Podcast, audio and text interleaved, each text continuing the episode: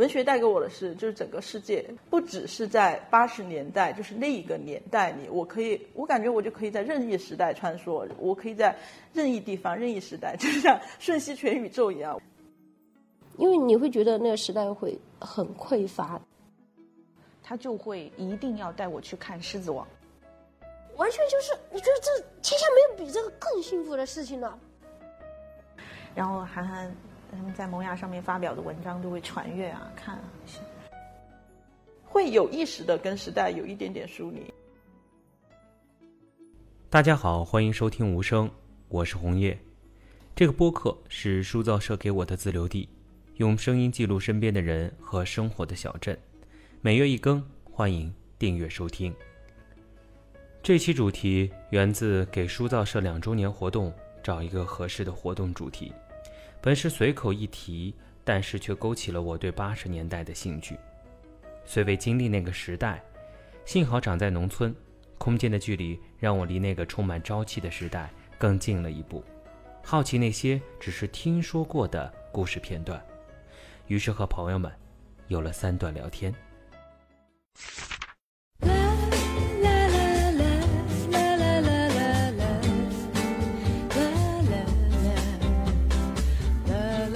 对年代无感的文文是我的第一个受访者，对文学有着自己的立场和观点。无论是文学还是他，他认为都不属于任何一个特定的时代。对，作为一个八零后。就是我对八十年代的文学了解的并不多，我觉得我那时候看的很少，是往前面看的。我觉得我是一个没有朝，我是一个没有太深入时代潮流的人，所以我我记得我很小的时候看的都是，呃，要不就是《红楼梦》，要不就是像拉美文学那个什么，呃，什么跳房子呀，什么什么，呃，什么，对，都是看的都是外国文学，就是《理智与情感》呀，《傲慢与偏见》呀，然后。就是我其实是很少就是在当下时代的东西，然后当下时代的东西也看，当时是看了一些文学杂志，就比如说有个叫什么中山还是叫什么的杂志，就是那时候，你知道那时候那种普通家庭也会有文学杂志，然后。我当时记得很清楚的，就是看马原的小说，所以我头两天还在说，你你没有看到？就是头两天马原的他的微博发了一个他儿子死了，我我当时会觉得哇，这感觉就像是你你童年时代对少年少年时代看到的这些小说，对我少年时代还看看王小波，然后看马原，看格非，对，就是这些就是我对当时的，如果你要说八十年代文学的话，可能是我对因为。作为一个八零后，那个时候我还比较小嘛，也也也也很少看到，也不知道正在正在发生什么，然后就是都是沉浸在这种文学的世界里，然后看了一些也不知道是哪个朝代的东西，就是什么都会看一些，然后对那时候就是很早很早的看的是王小波，然后当时王小波就对我的就影响就很大了，因为我是对他那种，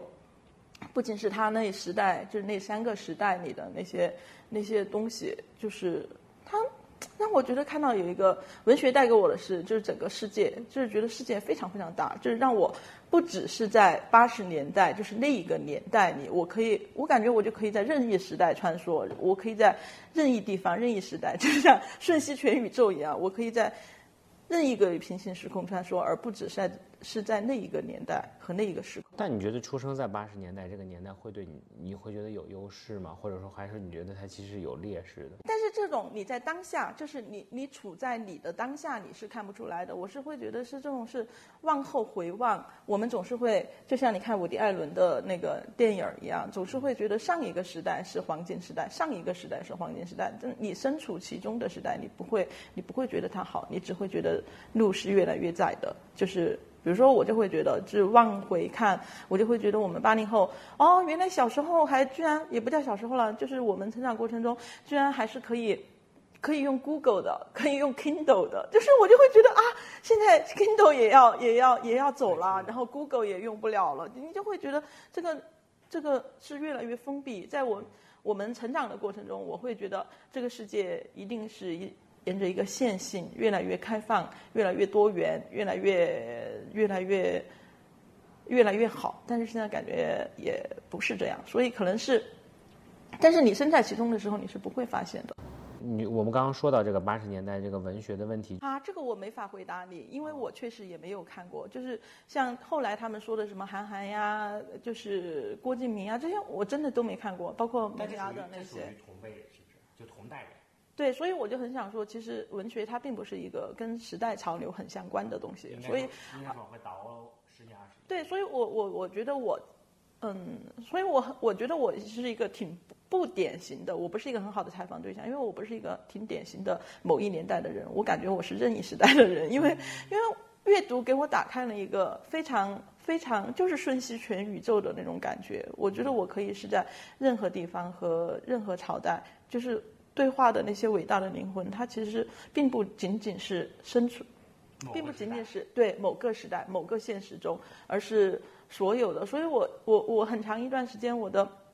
我很喜欢的一句话就是朱利安·巴恩斯的，我拿来做我我的豆瓣上的一个一个一个，就是那，就是那个，嗯，就是那个他说他愿意做一头熊，呃，就是因为他所有书架上的那些伟大的灵魂都是他的朋友。哎，我当时就会觉得这句话跟我。就是跟我的状态就非常搭，就是我会觉得，我并不觉得我的朋友一定是要跟我同时代的人，或者说都是在同一个时空内的人，而我我觉得我的朋友很多呀，就是他是在任意时代，他是在任意时空。嗯，我我有一个特别记忆深刻的点，就是你当时推荐周凯给我们认识，他的书，就是像你看那个应该是两三年前了。当你说到这个东西的时候，其实我那个时候有了一个意识，知道了这个人之后，你并没有下意识就马上就去看嘛。但我应该是今年年初的时候，刚好就去北京出版社拿了他那个短篇什么胭脂那个书，胭脂精怪还是那本书其实是他更早的，就是我我更喜欢，我一下被他。Shock 到的是他的那个长篇嘛，就是嗯，就是台。然后像《胭脂凝怪》这个，好像是他早先，就是他最早在《天南》那本文学杂志上发表的，就是这些这些，就是他这本。然后都是后来，后来他比较嗯嗯，他出台出另外的书比较成名之后，然后又把之前发表过在文学杂志上发表过的这些短篇又结集成了一本书，就是那个《胭脂凝怪》那一本，就是。就是对我也觉得，我为什么会被他那个长篇吸引？我也是会觉得，我就喜欢这种不被限制、被不被他的时代限制的。像他那本台，他写的就并不止，并不是因为可能原来会觉得，对，也不像个九零后写出来的，你也看不出他是什么年代。所以啊，这就是我喜欢的东西。我觉得我喜欢的，我就是不被时代控制。对，不被，他是可以超越自己的时代的，就是可以超越。知道人都是很渺小的，都是有各自有自己的局限性。但是我觉得文学能够带给我的东西，它就是能够超越个体的人的局限，也可以超越时代的局限。那是你的生活里，就是除除了这个文学的部分。没有八十年代的印记以外，还还是说你其他所有的生活上的其实东西都是会尽量的，或者说你你其实没有那个区分这个时代的东西，就比如有的听的音乐等等有吗？我是一个很入世的人，所以我我觉得我甚至我甚至会很就是可能是因为阅读的原因，我我。就是阅读，最开始是阅读，就是你不是一个主动去跟这个时代疏离，可能是因为你读的书。但是我到了越来越成长过程中，然后你有了自我的意识之后，你就会会有意识的跟时代有一点点疏离。就是我不是一个太入世的人，我我也不想当一个太入世的人。嗯，那你像听的音乐，你你看的别的电影等等这些东西，会有那种时代的记忆，或者或者说会成为一个。就你像，比如我，音乐有，音乐有，因为音乐，音乐，我觉得音乐倒不是，倒不是你特意去选择，而是因为像罗大佑那天，那天罗大佑那个，哦，我简直是听得热泪盈眶，我当时。当时，当时是跟朋友一起在外面吃火锅，就是非常嘈杂的环境。然后我只是说，哦，老王在那儿说，哎，他说罗大佑那个你们看了吗？然后我就把耳就把手机拿来放在，就是放在桌子边，一边吃着火锅，一边一边开始还在那儿聊天。因为我觉得就是一个怀旧嘛，就是可能可能可能听一下。但是，当他。唱那个童年的时候，哎呀，一下就觉得忍不住了，那个眼泪一下就被煽出来了。你就会觉得，就是因为你，你可能未必，就是我小的时候，我也并没有说我刻意要去选择听他的，而且我觉得小的时候可能听不太懂吧，我并没有刻意要选择听什么，但是它就是一个背景音，就是一个时代音，就是可能，可能你走到哪里，可能家里父母的那种大录音机里也会放童年，然后。你当时不会觉得有什么，只是只是就是那句话，只是当时已惘然，就是此情可待成追忆，只是当时已惘然。当时真的就是惘然的，这这只是这是过了这么几十年，忽然一下听到熟悉的音乐，你并不是你并不是刻意去选择要去怀这个旧，但是但是一下就是觉得情绪就被煽动起来了。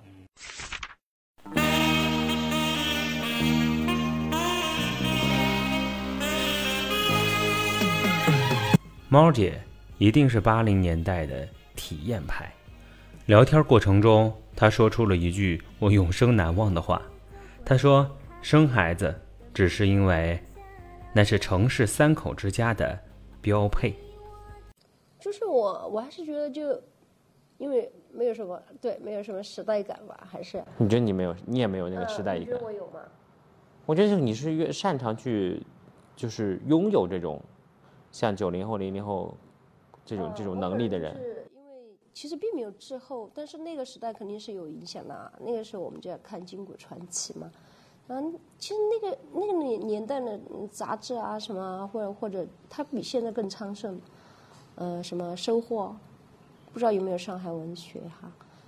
呃，但是《金谷传奇》是有的，家里面就会订这些，是那种中长篇小说，呃，《玉娇龙》你知道吧？就是《卧虎藏龙》的那个一个原版吧，我也不知道改编什么，因为确实，呃，我之前就在一个群里哈，他们就在谈起这个事情，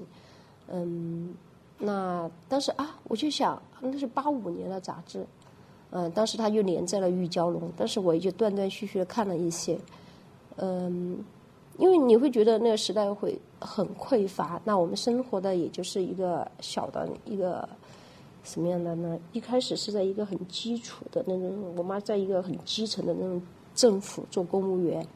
然后她，嗯，我当时不知道他们具体的生活，她的工作是做什么哈，我就记得那个生活的是一小方天地，那我们的什么东西有食堂，然后我们就住在那个那个小政府的一个一个乡政府的院子里，嗯，我我想就是一切它都会有一个小的系统。你好，我妈那个是，嗯，那个什么，她重重要的就是下乡，去，嗯，农忙的时候要去帮别人插秧什么的，然后，嗯，还有就是计划生育。啊，这是你印象很深刻的。对，就是因为还是就是很讲规则嘛，我还是就觉得你社会规范，那要我们生一个，那就生一个体验一下呗，就这个意思吧。哦，所以你没有就没有。没有没有，就是根深蒂固的就觉得，而而且原来就觉得生育。生育的多会觉得是件很搞笑的事情，很落后的事情，你知道吗？啊，以前觉得生一个特别先进。嗯，就是觉得这个城市的家庭就是一家三口啊。就反观哈，你就觉得这个只生一孩其实对女性的解放嘛。嗯。对吧？我们不用再担于这那么繁重的。繁重的这个生育负担，对吧？然后不能上班。那我想，我我生了一个小孩之后，我父母可以帮帮助我，然后我可以去上班，我可以不丢不不丢失自己的职业，然后也完整的保持了自我自我，但是又体验了这个生育的这种感觉。嗯，对，这种生物性的东西也体验了嘛，对吧？你生小孩生了之后，你会觉得自己特别像个像一只动物，就是雌性动物的那种感觉。还有就是那种很多快乐哈，就那种生理性的。真的是有的，就是你你明显能就是在哺乳的时候哈，那多巴胺的分泌哈，啊，你就会觉得太愉快了，就是完全就是你觉得这天下没有比这个更幸福的事情了，就你你哺乳的时候，你看着他，他像看着你，你很明显就能感觉到那种就是后脑在向你输送一个什么，你就觉得太幸福了。这事情没有，全世界没有比这事情更快乐了，就确实是这样。然后后来你又不会觉得，你觉得任何事情都会很淡，没有那种快乐了。我们再说回你刚刚说的八十年代的杂志，就是你你从什么时候有了这种，就是。或者说建立了某种东西，是觉得自己是一个写字儿的呀，或者说自己是个做杂志的呀，就做这种文学呀等等的这种这种思路，是不是在某个年代，在就是八零年这个年代或者八十年代这个时候，对你有一些启蒙和建立，还是说在那个时代是因为没有别的东西，就你说物质匮乏嘛，是不是没东西看啊，或者怎样啊，所以导致了这些，就是，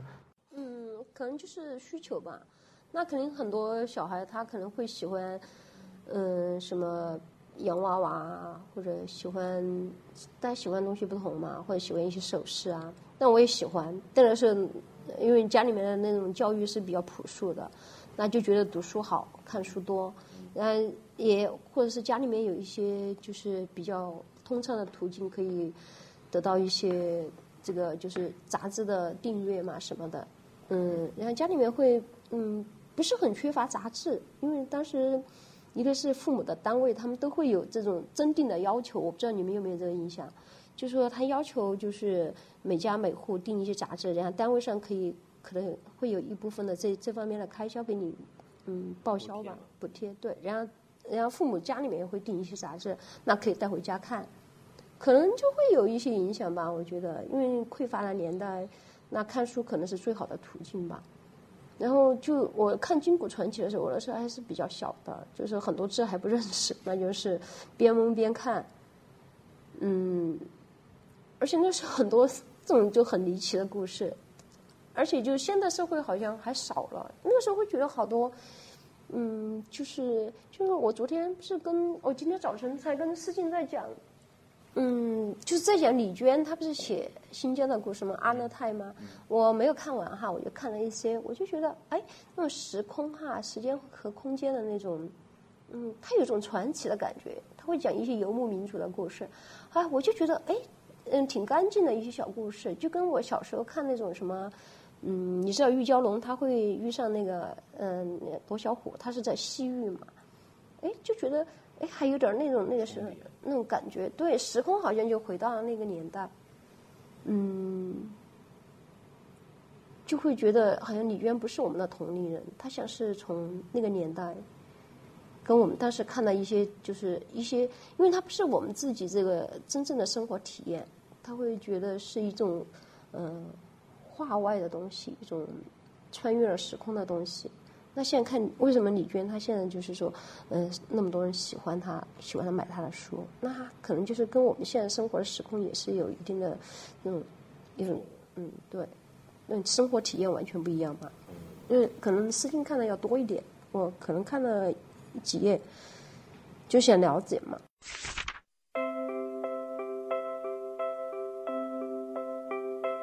八十年代末出生的思静，在她的回忆里，已经充满了彩色的动画片和 MTV，当然还有影响一代的萌芽和少男少女。其实我觉得到了八十年代后期的时候，其实对于什么电影啊、音乐啊等等的表现都会更丰富嘛。在这个文化生活方面，你印象最深的还是书吗？还是是会变成另外的一种表达形式？如果说小一点的时候，因为福江是个县嘛。然后那个时候的电影院你知道吗？县城的电影院是什么样子？都是那种凳子，木头的，可以掀起来，可以放下来，然后声音巨大的那种，一排一排一排一排。嗯，那个时候我特别小的时候，很像礼堂。就哎，对对对，就是那个，你看过那张照片，王健拍的那个？照片没有，我没看过。但是我们家我们家县城也这样。然后嗯，那个时候是我爸，嗯，很小的时候，我特别小。他就会一定要带我去看《狮子王》，这是我爸对我的启蒙。就是他可能也没看过，他也不知道什么好莱坞什么的，但他知道这是一个给小朋友看的、给小孩看的那种好的电影，他就一定会带我去。电影票也不好买，然后我也从来没有去过电影院，但是我就现在就记得在那个大大荧幕前面，就我爸带着我看《狮子王》那个，就好那个 那个那个那个镜头。嗯，这个是什么感受呢？看完第一，就你就会没有任何感受。就是我现在回想起来，我脑子里有一个画面，就是记得住一个一个我看到的一个画面，它还不是电影的画面，是我爸牵着我，都是脚，旁边都是大人的脚，然后又很慌乱，电影院的地上又很脏啊，到处都是瓜子皮啊什么的。嗯，但是我是觉得我爸带我去看这种东西就很重要，这个这个行为本身很重要。嗯，音乐的话，比如说我们如果是到了十几岁开始听音乐了，就是那个时候的电电台、电视台，电视台不是有这种点歌的一节目吗？那个时候什么样的港台的乐队啊，呃，流行音乐的歌手啊，就是那个成都电视台有一个什么，我不知道哈，就是有一个什么什么音乐台，还有那个香港那个叫什么？MV，MTV，MTV，对对对，就柯蓝那那群主持人。那个时候，我我记得那个时候是我每每周都会守着看，但我忘了星期几。就真守着看。真真必须要守着看。就是那个时候他们，那个时候其实不知道，其实他们是有那种商业运作，要打歌呀，要推新人啊什么的，你不懂，只是说啊每周他都会有音乐，就 MTV 要看各种萧亚轩或者是 那种他们的那种那种跳舞唱跳，那个时候刚刚出来嘛。对，我还记得是初初中的时候才知道苏打绿这个这个乐队。初中就有苏打绿吧？对我初中的时候，而且我觉得这个这个名字有点奇怪，就是它也不是那种非常传统的什么什么乐队，然后也没有觉得很洋气，但是它又叫苏打绿，年轻小孩那种。那个时候也是，就是你如果说印象的话，就放学回家，家里也没人，但是你大了一点嘛，你就可以随时开电视，开电视你就调到那种音乐台，MTV，然后那几个主持人他们都是站着主持的，你还记得 MTV 的那个那个标志那个颜色好像是红蓝相间的，然后这样，然后成都电视台本本地的电视台又有一些音乐节目什么的。听音乐肯定是初中，就流行音乐，就初中嘛，长大了。但是小时候就是动画城，动画城大风车我都能唱，大风车。然后我记得当时，我现在回想起来，我觉得当时成都电视台引进的动画片都比现在要开放很多。引进过哪些你记得很深的？摩登大圣，你知道吧？那个绿怪变脸变相怪杰，就变脸怪杰，绿色的，他戴个面罩，然后每次变身就转个圈儿，穿个黄色的西装。嗯，还有鸡与牛，你知道吗？妈妈有只鸡，爸爸有只牛，妈妈觉得很骄傲，她完全不在意 那种。她其实非现在想起来非常开放，那个牛是一个奶牛，它的那个奶牛的那个那个东西就啊一直在那个荧幕上扇着，然后它是一个牛，它的哥是一只鸡，然后他们两个，他爸爸妈妈又是人，然后爸爸妈妈只只出现半身的那种。然后他们就啊一系列荒唐的事情，我后来都想过看过，重新去看了一一集，就是他们进了监狱，就被关进监狱，然后监狱里面各种各样的，就现在你会觉得小孩不敢看，或者是大人不敢给小孩看，而且我现在回想起来，就那些我刚刚说的美国的什么鸡与牛啊，还有德克斯特的实验室，你知道这？这都这都是都是电影，都动画片啊，全是美国动画片儿。我觉得现在嗯不会有人引进了，而且那个时候是成都电视台，还有日本的很多，日本的、美国的，嗯，比后来的那些巴拉阿童木，阿童木少年的英雄，对，铁臂阿童木，对，每天阿童木就开始了。我们的好朋友啊。但是，但是你你你觉得，那你的这个所谓的在，呃就是这种文学啊等等的启蒙，你们那代人怎么看同龄人的这些人？嗯，韩寒和张悦然，我觉得这种，还有新概念作文奖，对，那个时候我觉得对我们来说这是很但这个只诞生给你们那一代哦，痴迷的后面人都没有这个了萌芽，你知道，在那个。。啊对，其实你的杂志变化就是从收获到萌芽，就你有没有试图努力成为这样的人？我还行就是投稿啊什么那种投过稿，有过征文那种。然后我记得我们嗯，好像上初中的时候就开始看《萌芽》，看这种杂志，然后也会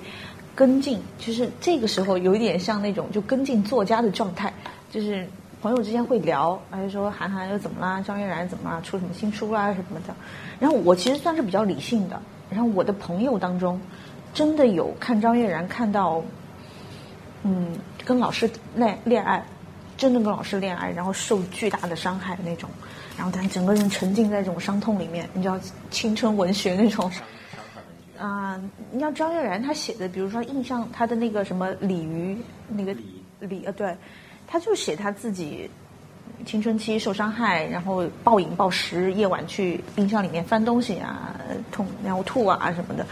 我那个朋友就有一点在复制，有有这种就影响到这么深，然后还有在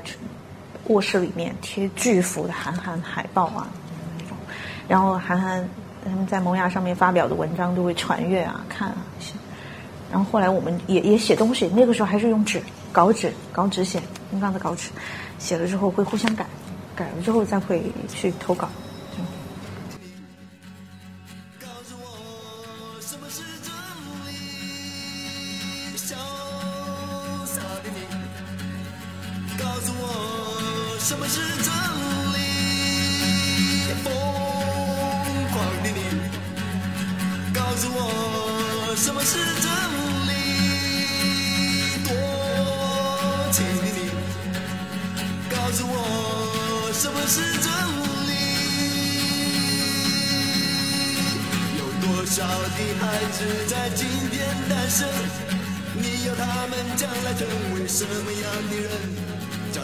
学习一个女人欺骗的灵魂，